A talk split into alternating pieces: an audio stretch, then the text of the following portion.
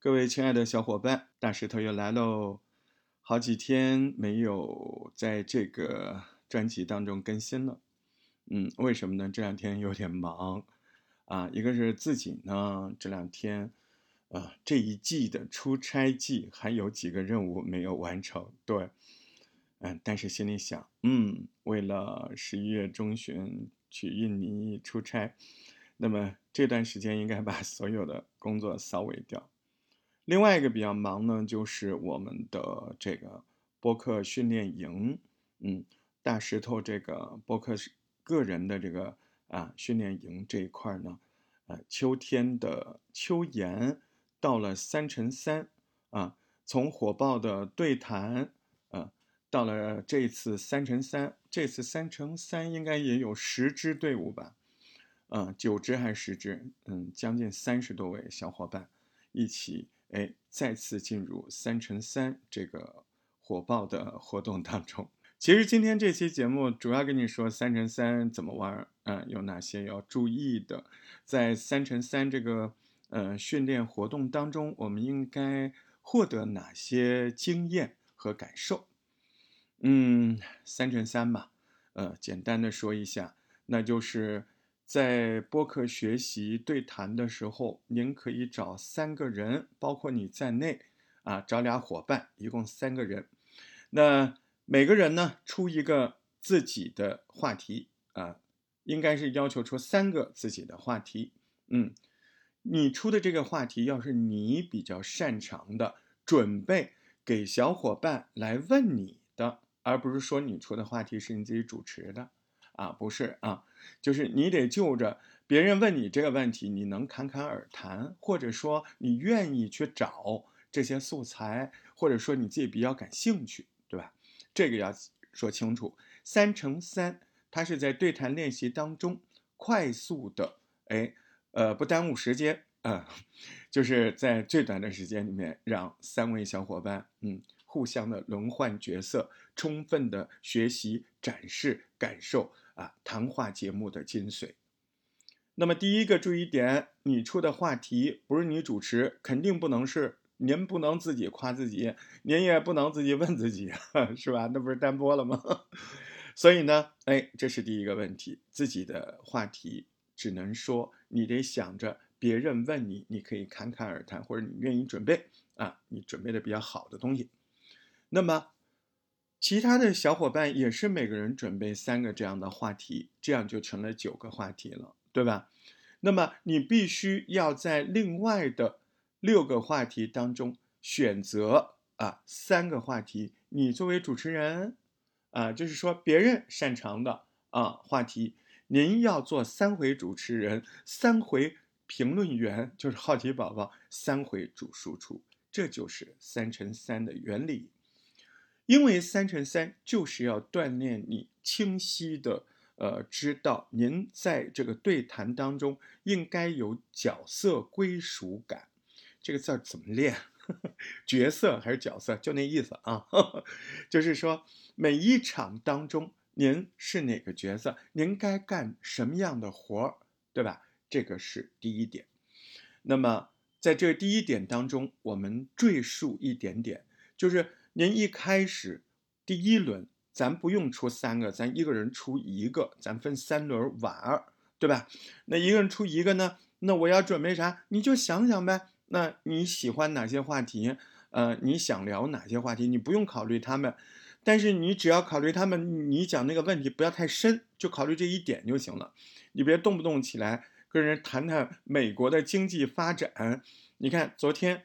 在这个十个队伍里面，就有人有这个题目，哎，其他其他学员跑来告状了。但是哦，那我们一个伙伴要给我谈这个，我谈不了啊。我说你拒他，嗯，什么叫拒他？拒绝呗，对吧？叫他换一个，嗯，因为那个太深了，可能其他的小伙伴，啊，你搞个高能物理，你搞一个最新生物前沿的话题，谁谈得了？人家接不住，对不对？啊，所以这个除了这一点之外都没关系。好。你不是把话题都准备好了吗？那你要怎么说明你准备好了？你得把话题大概的想法写成文字，然后告诉别人你有哪几个故事，哪几个点。这个节目啊，它这个听点儿在哪？就是说我作为普通听众，您可能觉得，哎，我作为普通听众，我听这个节目有哪些地方是比较好听的？嗯，这里面切记啊，切记，切记什么呢？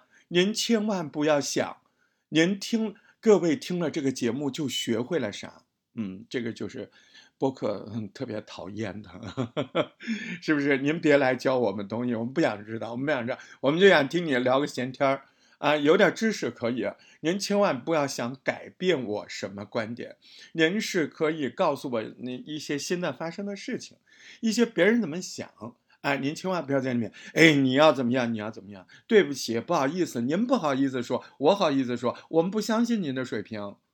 听众会这么想，他只不过没告诉你，啊对不对？他甚至很毒辣的说：“你是老几？你自己弄明白了吗？” 真的会这样啊？是不是？还有更可怕的，更可怕的就是他一看这题目，他根本就不搭理你，他根本就不听啊。那你做节目哼还有什么意义呢？是不是？所以啊，我们要戒骄戒躁，我们要啊特别注意这几点啊。就是您不是来教育我们怎么做的啊，您可以来分享分享您是怎么做的，但是您别告诉我那就是唯一的答案，对不对啊？这个不对啊，这个叫好为人师了啊。我们播客就是闲聊，然后多展示关于某一个话题有哪些呃过去的、未来的。呃，新的呃，糗的，干干黄了的，干的不好的，对不对啊？这样人家就爱听，是不是？聊闲篇嘛，您一定要带着聊闲篇的心态，您的节目才能有听感。您说我我讨论这个话题还真有点价值啊，我相信你，但是麻烦您把那个价值藏着。啊，在这个整个故事里，以聊闲篇的形式，聊闲篇的形式，把这些事儿给办了、说了，有没有价值？人家知道，你还真以为那些聊闲篇都没有价值啊？大家只不过是都是非常明白播客这东西，他都是把高级东西藏起来的，明白吗？啊，所以你不要像个小学老师，还是那种实习的。大学生师范院校实习的小学老师一样，站在那个教堂上，特愿意教人这个。来，我告诉你这怎么解。哎，咱们播客一定要绷摒弃这个东西啊。所以你但凡一听到有些线上的播客说，哎，咱们这一期要来研究分析一下，嗯，我觉得 就差不多了，那就差不多了，对不对？就那个节目可能可听性也不会是太高。嗯，它可能有专业价值，但它在播客可听性、听感上，我个人认为可能不太够啊，它考虑不够全面。嗯，所以第一点就是这个东西，您不能够好为人师啊，所以呢，你要准备很多很具好听感的小故事啊，很具知识性的一些冷知识点呢啊，所以您得准备这个，咱可不是。这个受气媳妇儿跪在那儿听你这个老婆婆来告诉我们怎么做人呢？哎呦，我们在生活中都已经太累了，上面有领导，家里有家长，嗯，还有下面可能还有无理的小孩儿，他们天天逼着逼着逼着，我好不容易到你这儿来，你还跟我说这个，你要怎么做？你要我们听不进，哎，您您给我们说点好听的，好不好？让我们自己思考，让我们跟你站在一个平台上，什么意思？就是你为什么会有那些想法想要告诉我？你别说那些想法，你就说说你都对于这个事情知道了啥？为什么呢？因为你现在的想法不就是因为你知道的那些东西造成了你现在这个答案或者想法吗？所以你别告诉我答案和想法啊！你告诉我你都看到什么、听到什么了？我觉得这是这一集的至理名言，对不对？它是一个思维过程。但是您一定要清醒，就是我们经历同样的事情，看到同样的事情，它不一定推断结果是一样的，所以就会陷在这儿，对吧？你为什么直接要把我你看到这些事答案告诉我呢？那个答案是你定的，您就把您看到的很好的方式来告诉我，让我自己思考呗。如果我想的跟你一样，那我们俩就是知音呢，对不对？啊，就是一条道上的好同志、好伙伴儿啊，对吧？所以您您别当教导主任啊，您跟我说说，你你在这个题材上，您都发现了什么？为什么这一点讲的这么多？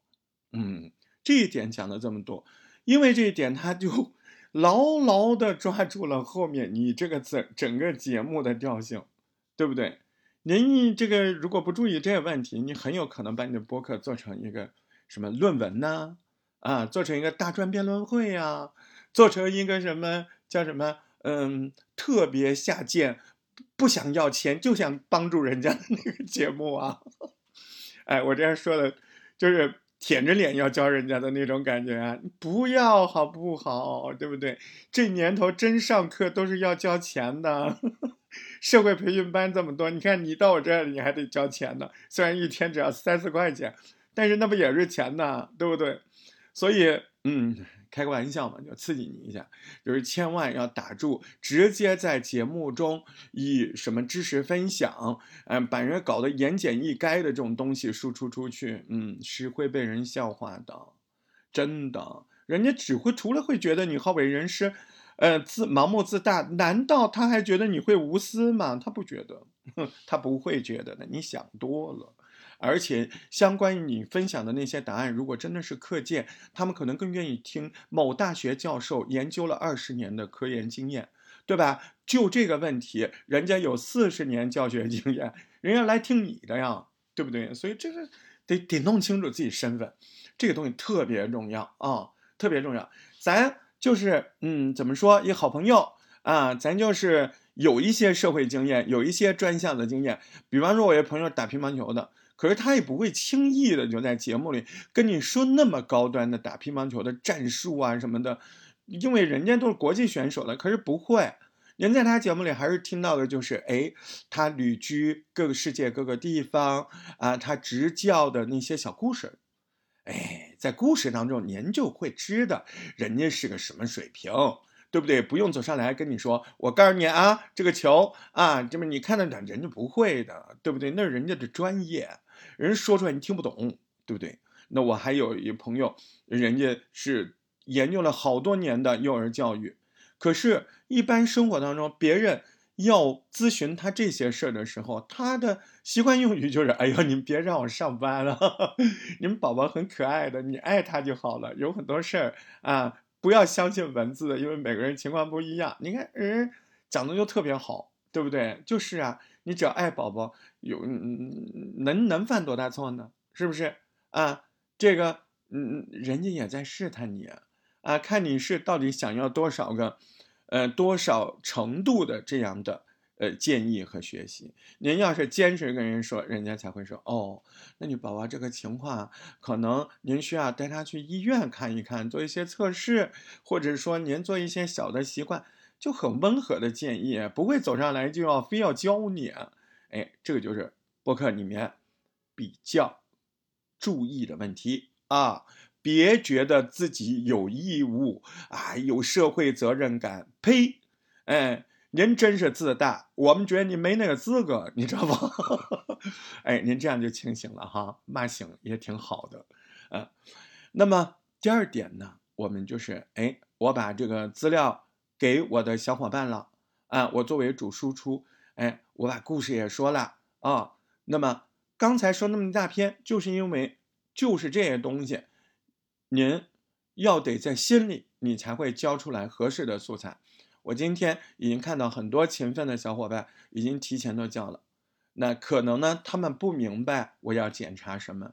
有些人呢，把提纲什么呃这个呃哪一小节怎么转弯呢？嗯，在提纲里都告诉我了，嗯，然后告诉我中间有一些故事，我他妈我想骂人呢，谁他妈想想知道你那提纲啊？谁他妈想知道你前后啊？大致的就得了，我他妈就要看你准备的哪些故事。做播客不就说故事吗？你交给我一提纲，然后里面说以上这些地方都会有故事。我谢谢你啊，我给你磕头啊！你们全家人都身体健康好吗？您给我，您给我看故事，我就是看您准备的故事，对不对？这里要重点表扬一下一个人啊，这个人叫杰尼斯。那么杰尼斯大清早呢，嗯，他就来问我，他说我搜不到故事，我搜到的都是鸡汤，怎么办？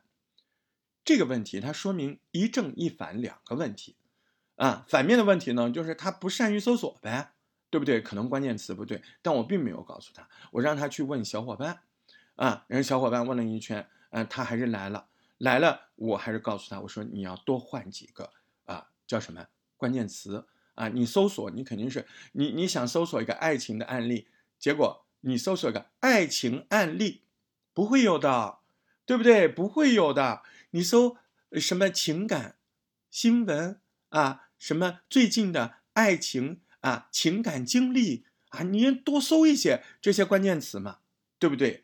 什么呃呃什么呃呃什么婚姻伤害，对不对？恋爱这个经历啊？你非要搜一个爱情案例，你到哪搜去？所以呢，这是一个嗯，从这面来说，它可能比较缺少搜索案例。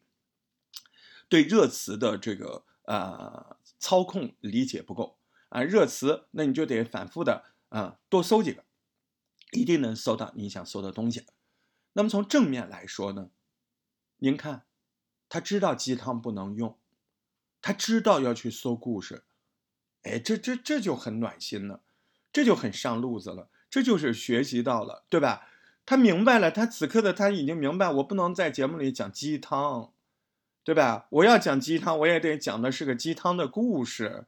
这故事不小心，哎，您听进去，哎，您就把这营养给服了啊！这鸡汤，哎，渗到你骨子里去了，而不是走上来我就给你来那个那个鸡汤文啊，没故事的，就是告诉你我们的心就像一朵花。你这种废话在我们播客里，啊，你给我靠边站啊！你给我老老实实多搜寻几个故事，好不好？哎呦，一聊起来就没个完啊！那么这边呢，一不小心就说了这么长的时间。嗯，关于三乘三，嗯，准备前的工作啊，这一回我说了这么几点。那么啊，下一期我继续说。你想知道到底都有哪些队伍参加了这次的三乘三？嗯，他们都是什么名字？他们又会带来什么样的故事呢？嗯，这十个队伍。他们混的怎么样？他们最后做出来的好不好？你要不要给他们加油？下一期节目我们都会有详细的介绍，甚至在下期节目当中，我们还会听到他们的声音，好吗？期待啊，加油！